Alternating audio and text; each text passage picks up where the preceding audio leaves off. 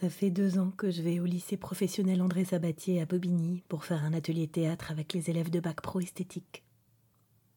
Cet atelier est financé par la région Île-de-France. Il est rendu possible par le travail d'une petite équipe d'acharnés qui considèrent que les questions qui agitent les artistes doivent résonner partout, dans tous les lieux, sur tous les supports, dans tous les crânes, que la musique appartient à toutes les âmes. Ce que contient cette péniche de la pop est beaucoup plus grand que sa surface. Voilà ce qu'on sent à chaque fois qu'on y met les pieds, ou qu'on discute avec Adrien, Olivier, Clara, Anne et Marine.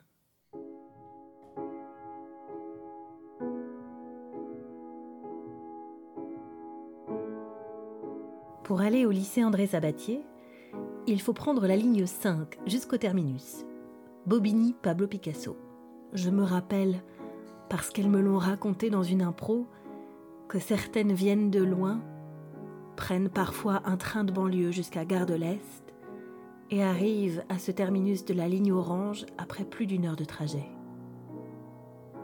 Les jours où il neige, peu d'élèves ont la possibilité de venir en cours. Je prends donc à gauche jusqu'à la MC 93 que je laisse derrière moi.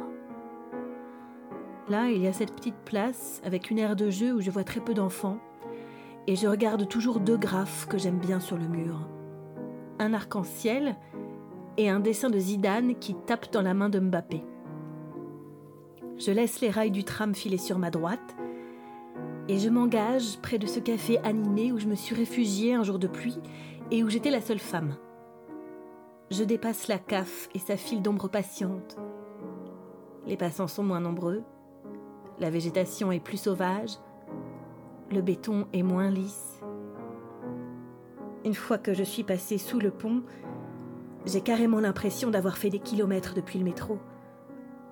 Sur ma gauche, un grand préfabriqué entrepose des meubles ou je sais pas quoi d'autre. Sur ma droite, derrière le barbelé qui longe le trottoir, un immense terrain vague avec une maison abandonnée. Et après, le lycée, dont l'entrée est gardée par un double portail blanc haut comme deux hommes, et en face l'arrêt du bus 234.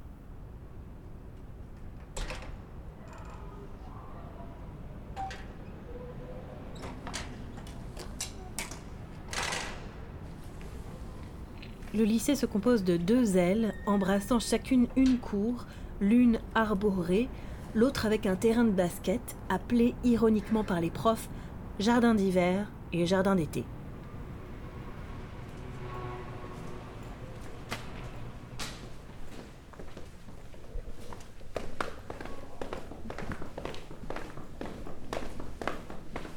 En entrant par la porte vitrée en face, je prends l'escalier en colimaçon avec de grandes marches plates qui obligent à marcher un petit peu bizarrement.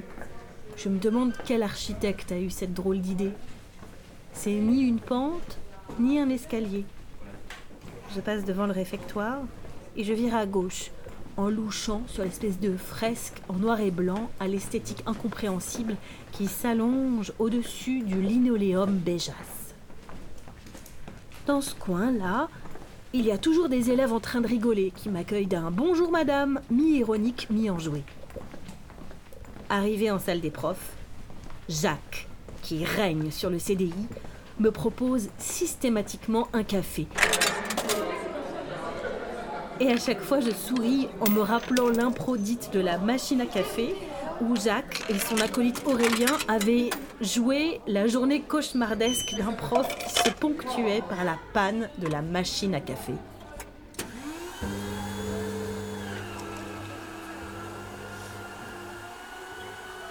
Tous les deux s'étaient tellement donnés, leur désarroi et leur peine étaient si justes que les filles n'avaient même pas osé se moquer. Jacques et Aurélien sont deux jeunes profs, dynamiques, motivés, c'est la foi de leur métier qui les anime. S'il n'est pas rare de les entendre pester contre le manque d'organisation de l'établissement, c'est parce que cette lenteur leur demande de soulever des montagnes. Pour Aurélien, le métier de prof est un sacerdoce. Ce ne sont pas des élèves qu'il a en face de lui, mais des personnes, chacune avec son histoire qu'il connaît. Il sait ce qu'il peut attendre de ses filles, ce qu'elles ont traversé et ce dont elles sont capables. Alors sa frustration est grande quand il les voit se répandre en caquetage et en cancan, ou quand la minute de concentration et de silence que nous avons réussi à établir avec peine s'éteint sur le jugement cruel de l'une sur l'autre. À force de douceur, de tolérance et de patience, il réussit à s'imposer et à tenir une place généreuse et franche dans ce royaume où ses filles impitoyables dictent leurs lois. En fait, j'ai la même réunion que monsieur je sais pas quoi ou madame je sais pas qui que vous voulez que je remplace. Je manque un peu d'autorité. C'est leur syndical. Je suis trop facile à avoir. Oui, il y a leur syndical à 13h, je crois. Et je souris en regardant ses ongles manucurés car elles l'ont pris comme modèle à leur exercice d'esthétique.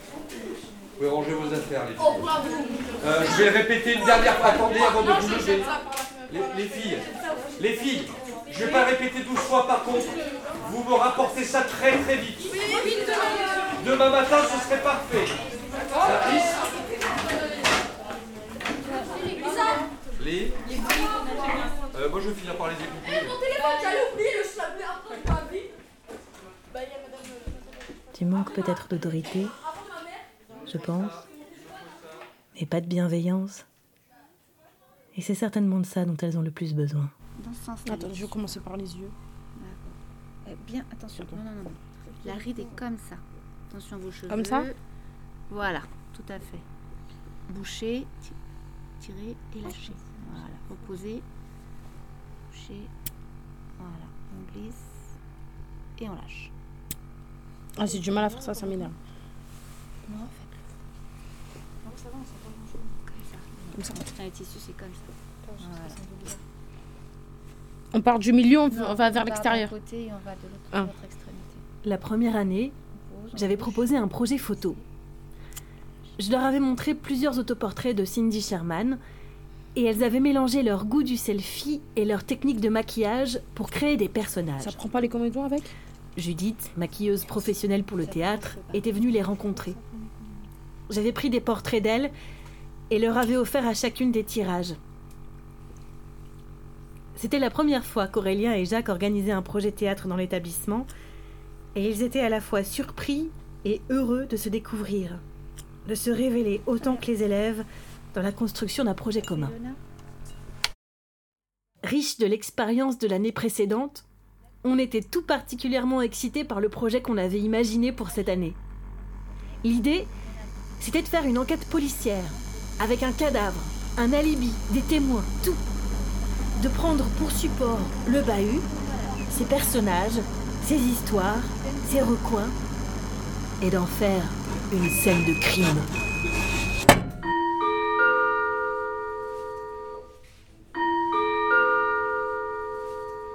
Allez, c'est parti. 1, 2, 3, 4, 5, 6, 7, 8, 9, 10. Allez, avant arrière, côté, comme vous voulez. Julien, qui est créateur sonore, voulait faire tourner les salles, les inverser, pour qu'on écoute le son du bâtiment et des êtres qui le traversent. 9, 10, les bras. Allez, allez, allez. Très bien, bien, c'est pas mal. Allez, on récupère, tranquille. Avec une classe de première esthétique, il avait collectionné les sons du lycée.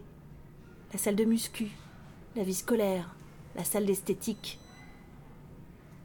Avec son petit sourire enfoui sous la barbe qui le caractérise, il avait poussé le vis jusqu'à enregistrer le clic de la souris du clavier du CDI ou le bruit du néon. Aurélien et Jacques avaient commencé à imaginer la trame qui composerait le trajet du spectateur, et je les revois se marrer ensemble dans le coin fumeur, sous la bordure du toit, en imaginant un crime à la cire dépilatoire. Tout d'un coup, le lycée, qu'ils arpentaient tous les jours et qu'ils connaissaient par cœur, prenait d'autres couleurs et il pouvait s'y passer des choses. Ça devenait permis, dans le cadre de la fiction, de tuer des gens, de les accuser, de les faire ressusciter ou de prêter des plans maléfiques au directeur. On commençait à chercher les secrets de chaque recoin, à observer les habitudes de chacun, les rythmes et les rituels propres à la vie scolaire qui scandent les journées, les semaines, les mois, les années. On avait le droit de se croire dans une série Netflix. Imaginez. Tout se fait à partir d'une application sur smartphone. À chaque endroit, un flashcode renvoie à un fichier, texte, son, image ou vidéo. Ça commence devant le réfectoire, dans cet angle en noir et blanc si étrange dont je vous ai parlé tout à l'heure. On entend des voix de policiers.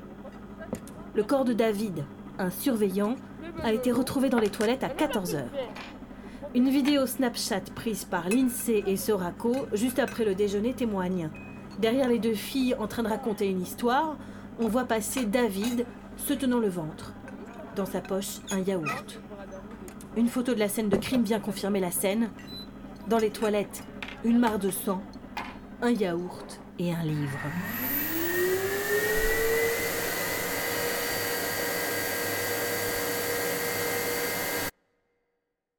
La piste du livre emmène droit vers le CDI.